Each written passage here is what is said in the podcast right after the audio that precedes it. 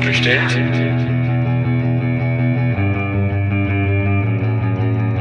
Ist so bestellt? So nicht bestellt. Der kritische Podcast über Abschiebungen. Hey and hello to our podcast called So Nicht Bestellt, um, a critical podcast on the topic of deportations.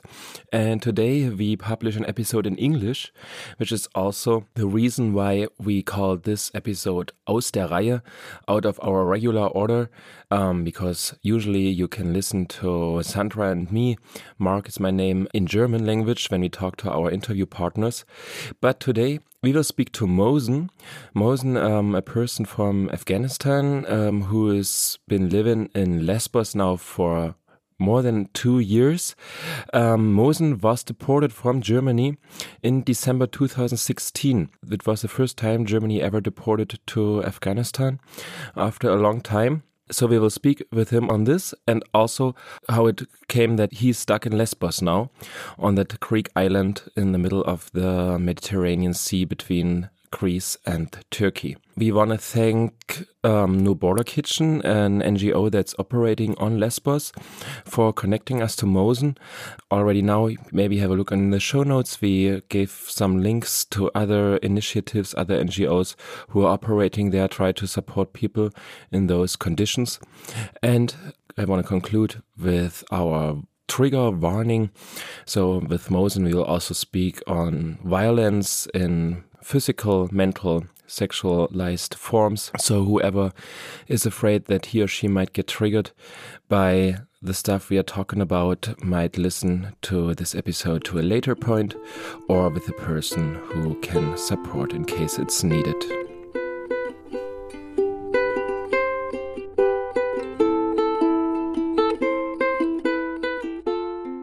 So, Mohsen, please tell us, where are you right now? Uh, since uh, 7 December 2019, I I am in the Lesbos in the Mytilene in the camp, and uh, normally it, I'm working since one and a half years in the clinic, some and translating in Farsi to English for the doctor, and one the 23 Ju- July 2020, I got my first rejection is here, but without interview. I didn't have any interview here. Mhm. And 20, the 8th of January 2021, I got my second rejection is here. Um, the, you mean the rejection by the Greek asylum authorities? Exactly. So that is the Greek asylum seekers and uh, because in the you know after 2016 if the, anybody any person to arrive in the greece in this island they have to do it as like interview at the first time in the by greek people. If they take it like a positive or something after that they can go to the mainland and without any positive and something you have to stay in this island. You cannot live living is here. And can you get deported right now? Yeah, for example, you know that is uh, the Lesbos, and that is this island in in the Greece. When the people is arriving here in the, the first time, um, uh, they have to registering the first, and after a few more interview date and something, and and when the people arrive here and they have the interview, and for example, why you left in Afghanistan, why you cannot come back to Afghanistan and you have to do it as a apply for the interview. If you're getting the positive asylum, the decision, you can living here, and uh, but if you get the rejection or something, you have to wait. And if after the second rejection, they have a deportation to the Turkey. And why is that? Why is not Afghanistan?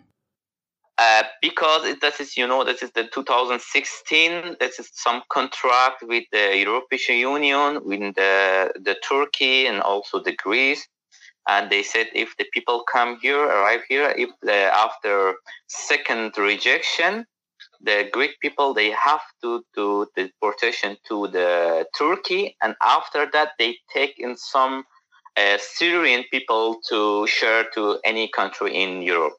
So, so what would it mean um, for you to get deported to Turkey? Now I'm six, uh, seven months ago. I took my the second rejection, but uh, uh, for this situation right now, it's so difficult when to the start of deportation. I do, we don't know something uh, we, because that is the the system from the Greece. Just we we know something about that, but they said you can uh, appeal again in the your cases and something. But um, I, for for example, about myself, I'm waiting just for the third answer about the government. But I'm waiting just. Mm -hmm.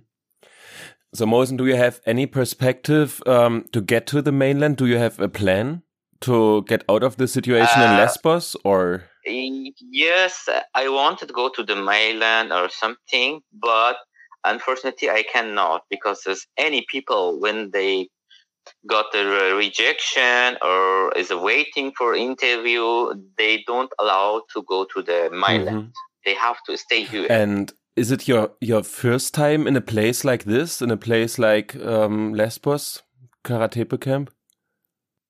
Uh, yes, that is. Uh, you know, the before we were in the Moria camp, in the last camp in the Moria, but after the burn in the camp, they made a new camp, and the name is, is Is um, I think you you can see that in the internet, but it's but the situa- situation is here also is now it's so so badly so bad now because in the greece in the weather it's so hot it's every day is 40 41 39 grade and uh, unfortunately we don't have enough uh, electricity here maybe few hour per day we have here but the people we don't have any some material for that. It's like for fan, it's like it's fridge for the water, for the food or something. But it's the people is um, now I'm working in the clinic. And now is I'm I can see every day the people is coming in the clinic.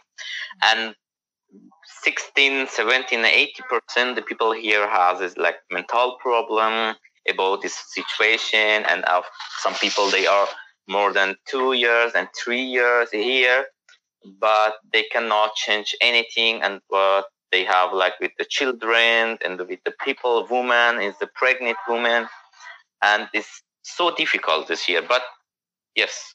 So Mohsen, you um, also when we talked before we start before we started the interview, you seem kind of uh, stable. You laugh a lot. Um, what do you do to protect yourself in that situation there?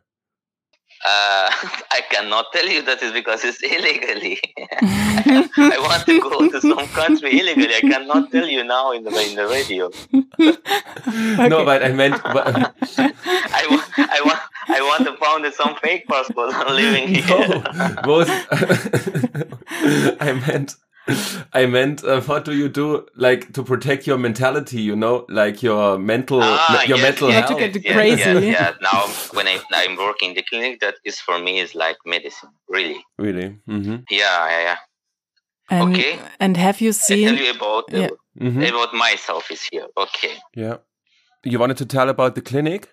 Yes, and you know that also I I told you about the people is here also. I have uh, some mental problem because since five years I didn't see my parents, I, my mom, my brother and sister.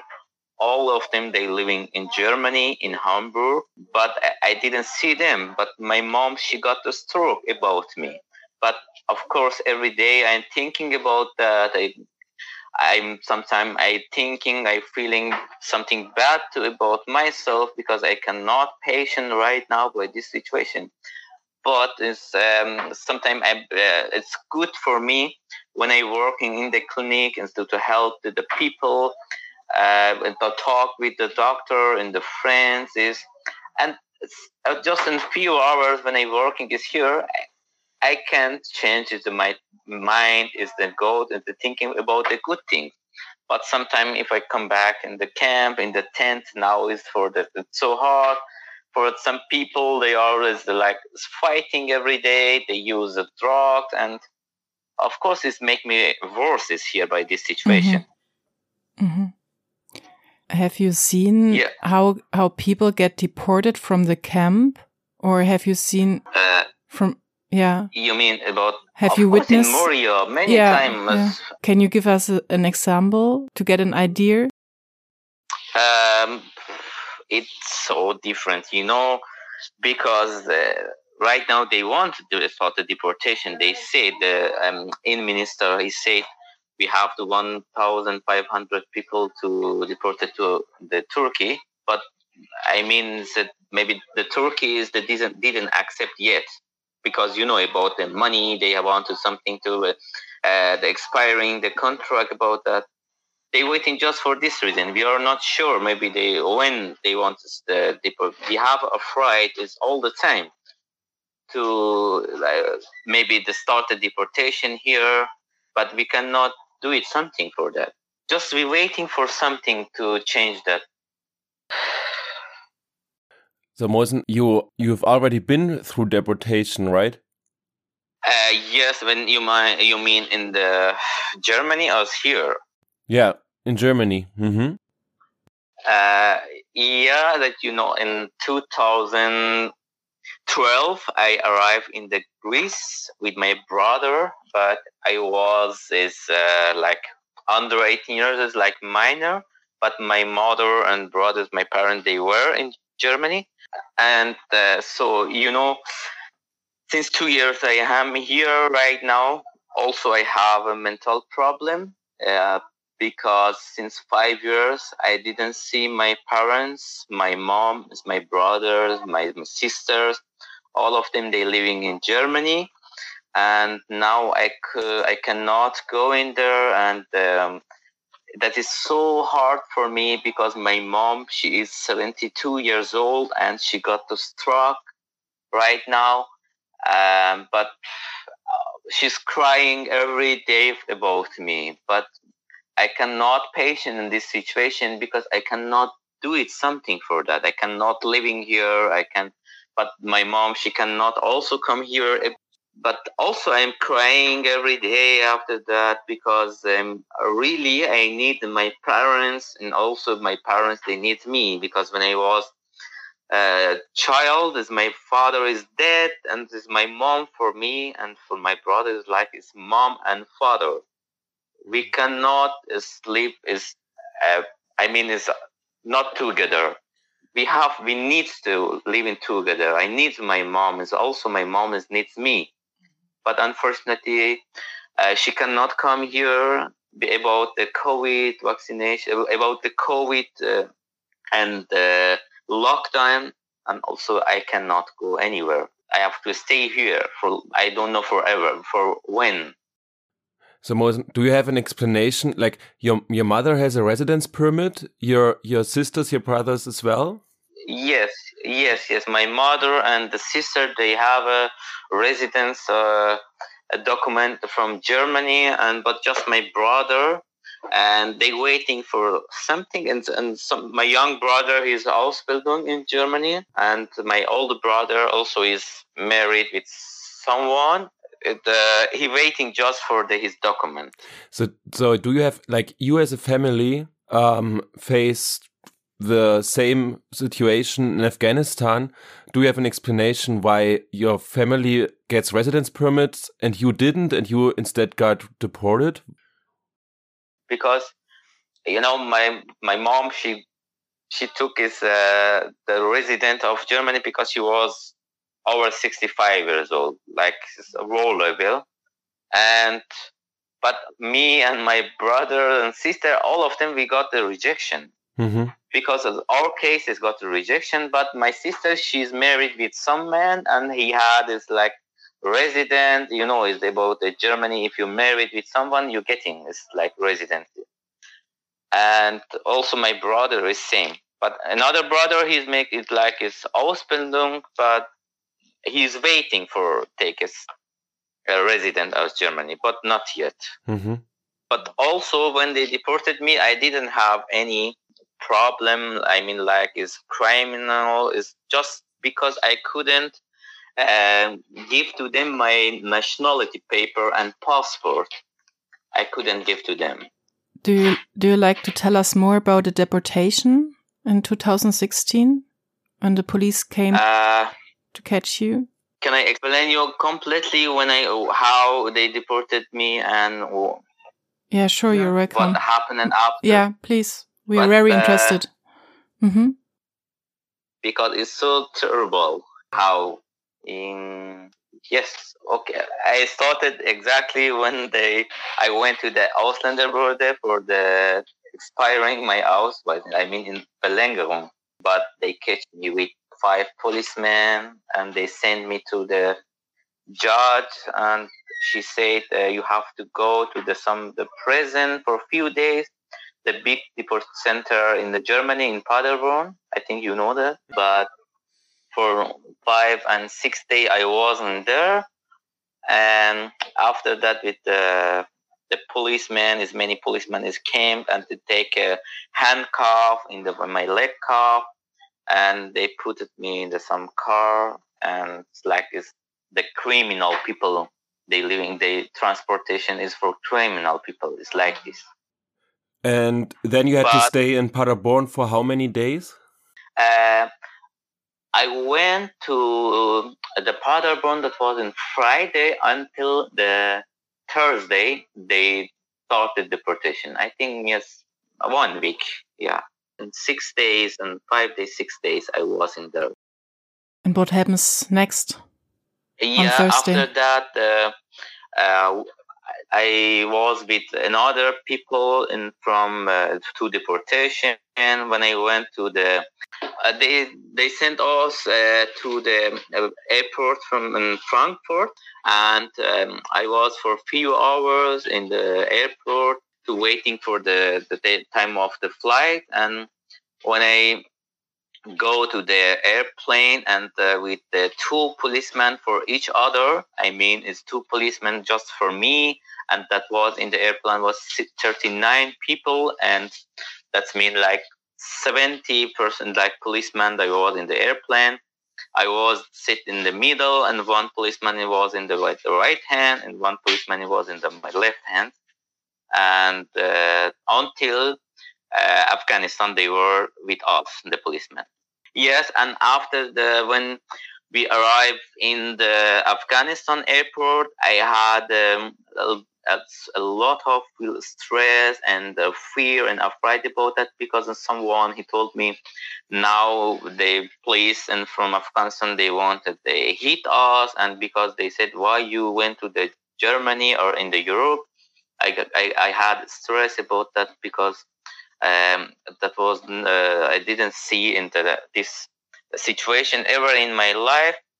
But when I arrived in the Afghanistan in the airport, I was waiting for a few hours and to but and after that some people from my embassy they came and, and, and many uh, the the some social worker and some uh, uh, journalists about some uh, media they are they were in the airport to make an interview with someone because we were and the first Afghan people to deportation to Afghanistan. I was in the first flight.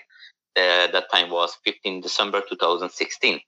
Okay, after yeah, some, people is my embassy. They came and they said if you are if you want to go to and by your city, we can uh, pay your ticket and I'll, if you want to stay in the Kabul for two weeks, you have a time stay here, and after two weeks, you have to go somewhere and and if you have some friend and some family, you can go in there. Just for two weeks, you can uh, you allowed to stay here, but also they give to us and just for 50 euro to to make as a new life. I had just in 50 euro to that was in the Kabul. And I, first time I was in the Kabul, and just with 50 euro, I they told me you have to make a new life here. But for two uh, for one week, I was in some uh, like hotel in the to for the some people in deportation uh, in Europe.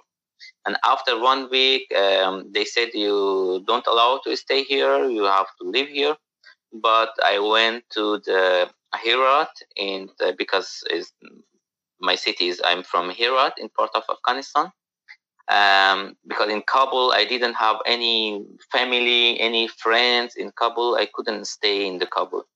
And after one week, I went to the Herat, and we had just uh, some uh, the cousin of my mother, and I, I didn't know her, and that was the first time in my life I saw her. But because I couldn't go in anywhere, I didn't have any money, just 50 euro I had, and in 50 euro in Kabul was this finished because I ate something, I bought something for myself, but I didn't have any money. But I went to the this house of my cousin of the mother, and just uh, because I had a afraid to go outside, and some people do like is the you know about the first major in there, but all the time I was just at home because I had afraid to go outside. Many about the kidnap, about the like bomb explode, about the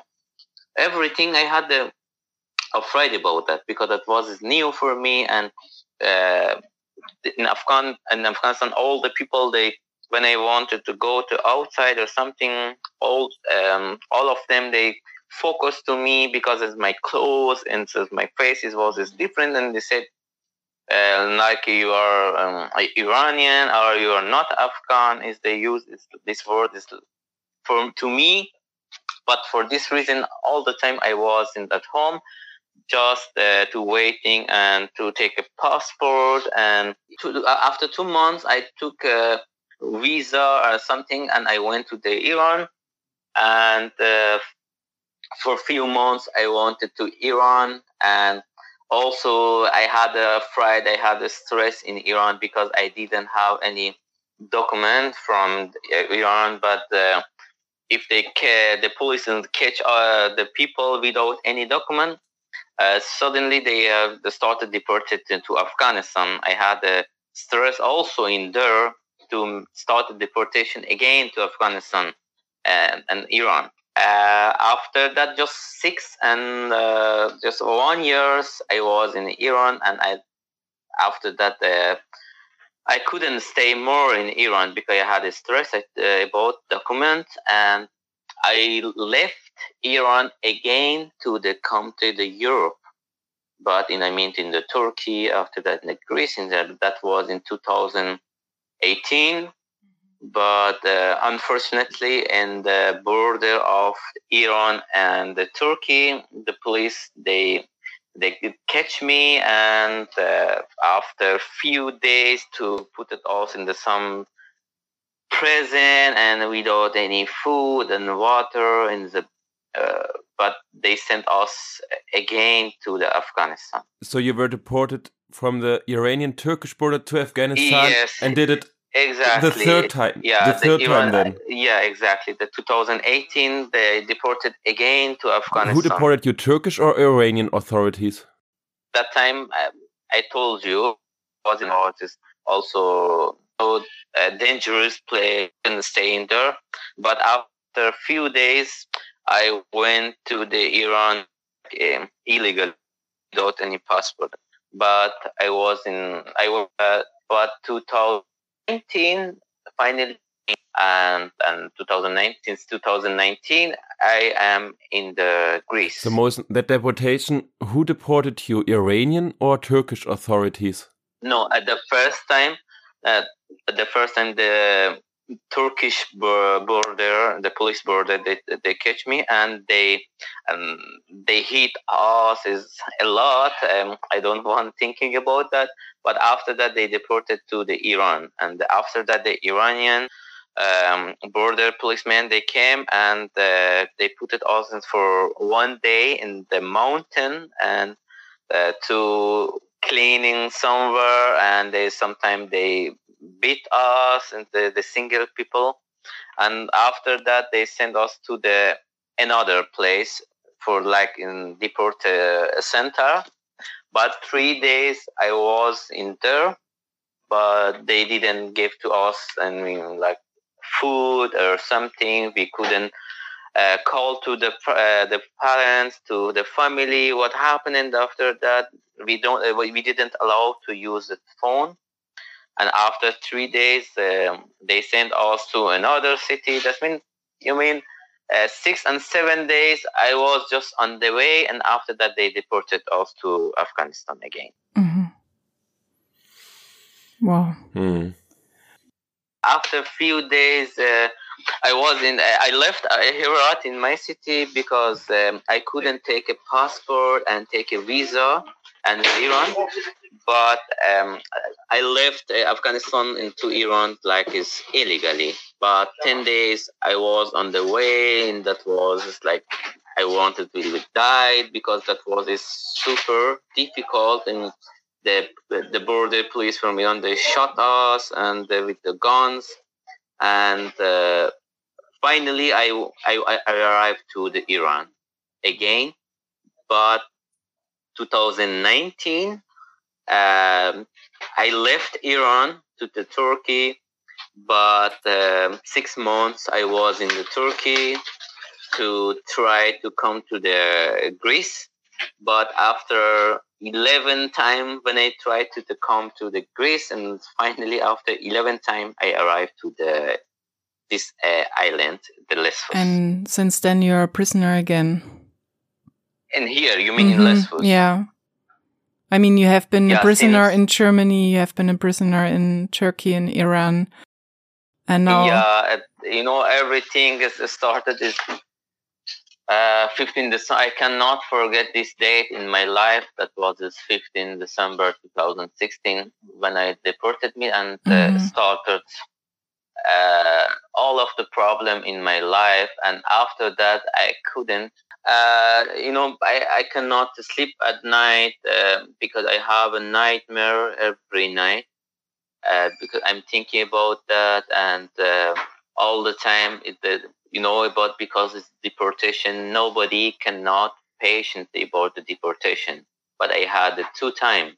But every time it's that I have a nightmare. It's like this.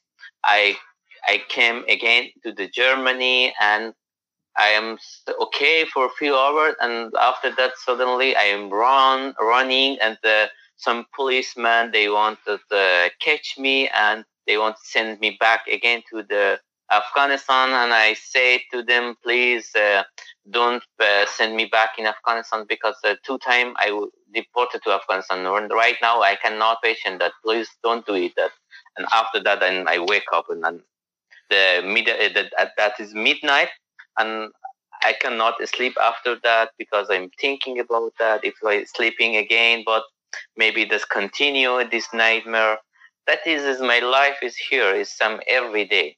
I told you just I feel a little as some I feel good just when I in the in the morning and when I work with the in the clinic with the doctor and to help to the, the people is here uh, but I'm working like a volunteer. I don't have any like is maybe good. The salary is here about the, for money.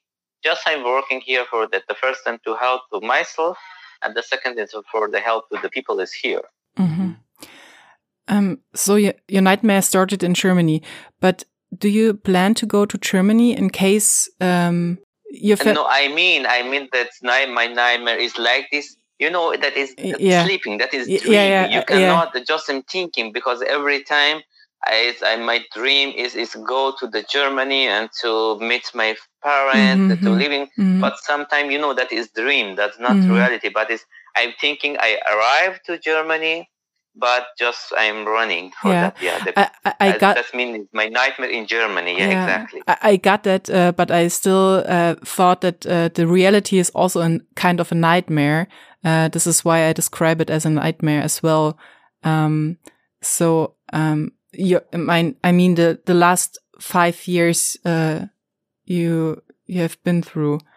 Um, so, yeah. So, but exactly. do you? You know. Yeah, please. Just I have everything when I thinking about that is a, that is about the Germany because I uh, I had a good life in Germany. I went to school. I didn't any like this black job in there. I didn't like this, any uh, problem with the government. I've never seen. I'm ever mm-hmm. to the, like in the police station and the police and ask me uh, what are you doing here and why you came here. And never in my life, you know, That means that my problem is uh, uh, I deported to Afghanistan, about uh, without any reason, because they said they are when they started deportation to Afghanistan, all of them they are is a criminal but I wasn't. You can see, and they can ask in the Ausländerbehörde in the, about my cases. Yeah, today it's it's widely known that um, the government lied back then, um, and that they are deporting like everybody. But you said it before. You were deported December 2016. It was the first um, deportation to Afghanistan ever. It was when the German government started. So, did you know that you were threatened by deportation that this could happen, or was it complete out of the blue, complete surprise when police came? Yes, of course, because I they didn't say we want to they deported you to Afghanistan. Just they said they they expiring my Ausweis for one week. I went to the Ausländerbehörde just for expiring is my Ausweis. That uh, I didn't know, but after that, the five police they catch me. Hmm. Um, have you been in touch um, with your family during your time at the prison?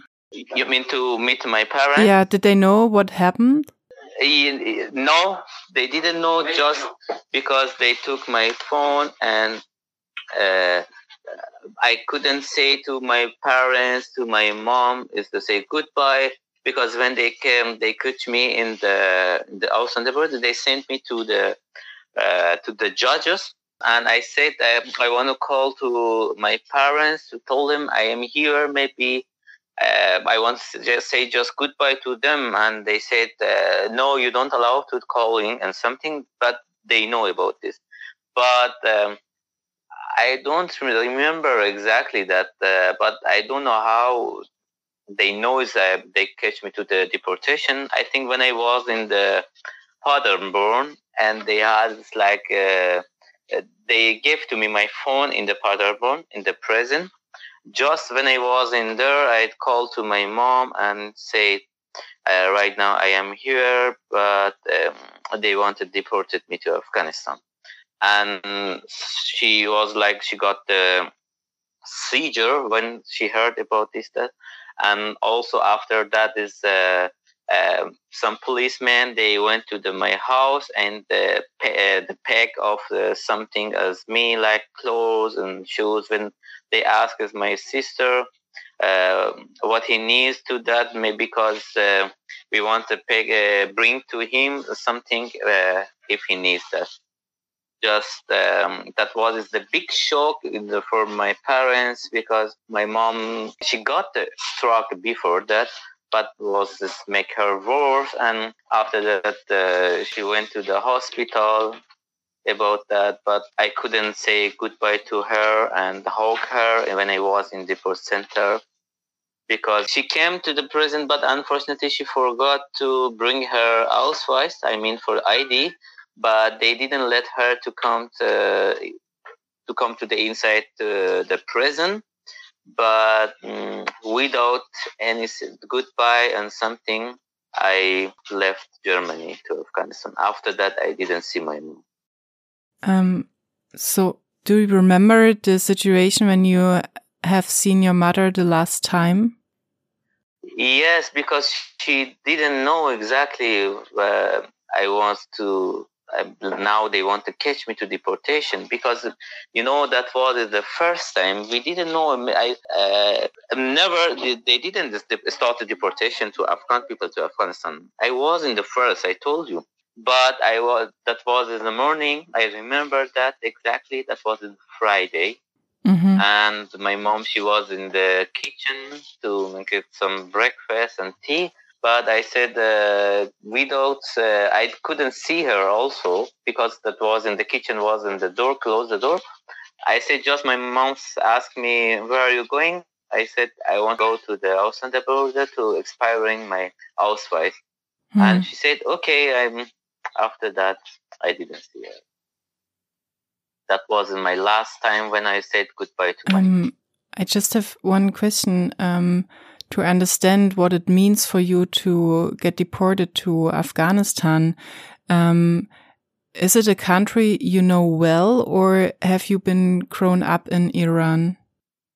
Uh, I was born in Afghanistan, but uh, you know, yes, in Herat, because um, when I took uh, my asylum in Germany, uh, at the first rejection, unfortunately, I couldn't see the result about that to protest again about the rejection or something. I saw the paper and something after six months, they sent to me and they made the paper and the, my decision to my house. After six months, when I went to the Ausländerbehörde, they said, you have to come back to Afghanistan. I said, why? Because they said, they said you got a rejection and you had the time just two weeks to protest about your decision. And now it's the six months left. Is now the time is gone. I asked him, I didn't see any paper, any result about my decision. And they took my normal Ausweis and they gave to me the Duldung Ausweis. And they said, you have to go in your country um, around 30 days.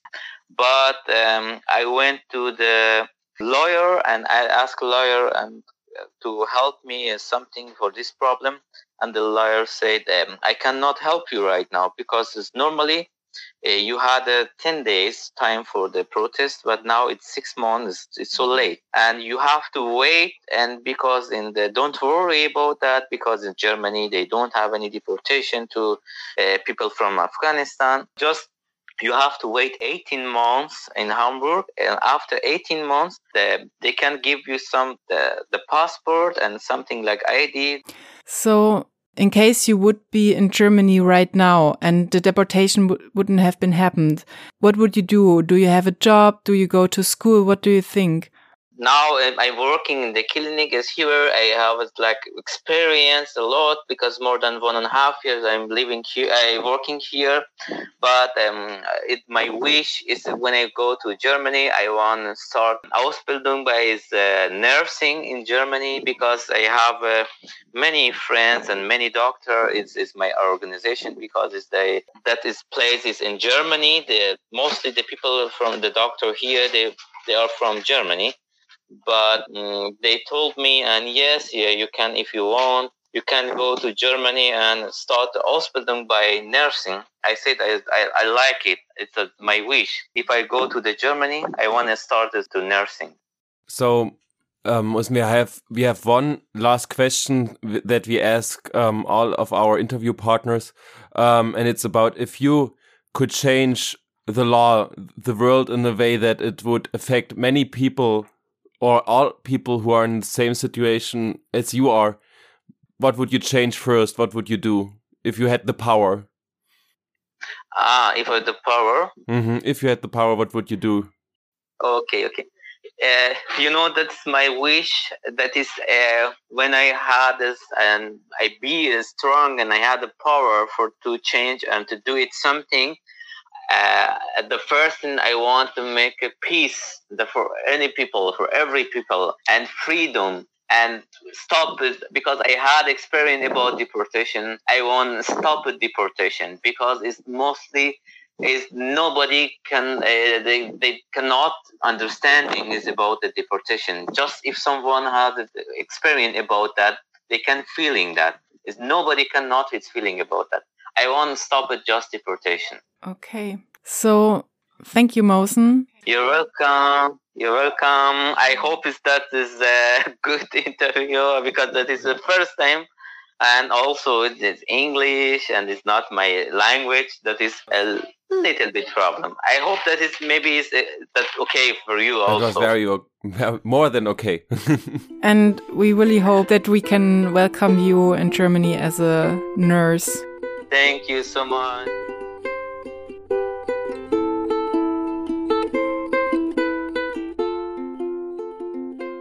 Yes, this was our conversation with Mohsen. In the aftermath, we just want to outline that the deportation from December 2016 was not the only one Mohsen had to endure. There was also the one that lasted for six days from the Iranian-Turkish border, where Mohsen was detained, left without water, left without food. Actually, a deportation that comes along with torture. Um, so just to outline, there are also deportations like this existing. Um, and Mohsen is not a single case, not in this, but also not when it comes to his situation in Lesbos. There are tens of thousands of people that are stuck at EU's external borders on Lesbos and the other Greek islands such as Kos, Samos, and all the others, Chios. Um, people in Bosnia and Serbia, in Libya, in the torture camps, exposed to the climate. When we talked to Mohsen, Mohsen, uh, it was really, really hot in, in Lesbos when it's wintertime, we always um, read the news about people in Bosnia being um, who are freezing actually. Um, so people are exposed to the climate, um, left in completely inhumane conditions, and this is something where there needs to be a publicity, but even more so, people have to get active apparently, because um, EU and its member states don't get active um, willingly, and there's a possibility actually, um, and we can recommend to you a documentation that was published on lapresse.org. Check it out in the show notes, um, the link. And in this documentation, the a, the, a, journalist accompanied a group that actually supported refugees who were stuck in Bosnia to get to Germany. A very impressive documentation. Um, check it out. It comes with videos and audios and charts and figures and everything. And also there is a link to a how to radically overcoming EU borders. This is how the group called it. You could also call it in German Fluchthilfe. So maybe you, um, it's a nice motivation actually to to get active to do something against um, the brutal repression that exists at EU's external borders. Yeah. With this, we want to conclude and we will listen to each other again in October. Until then, goodbye.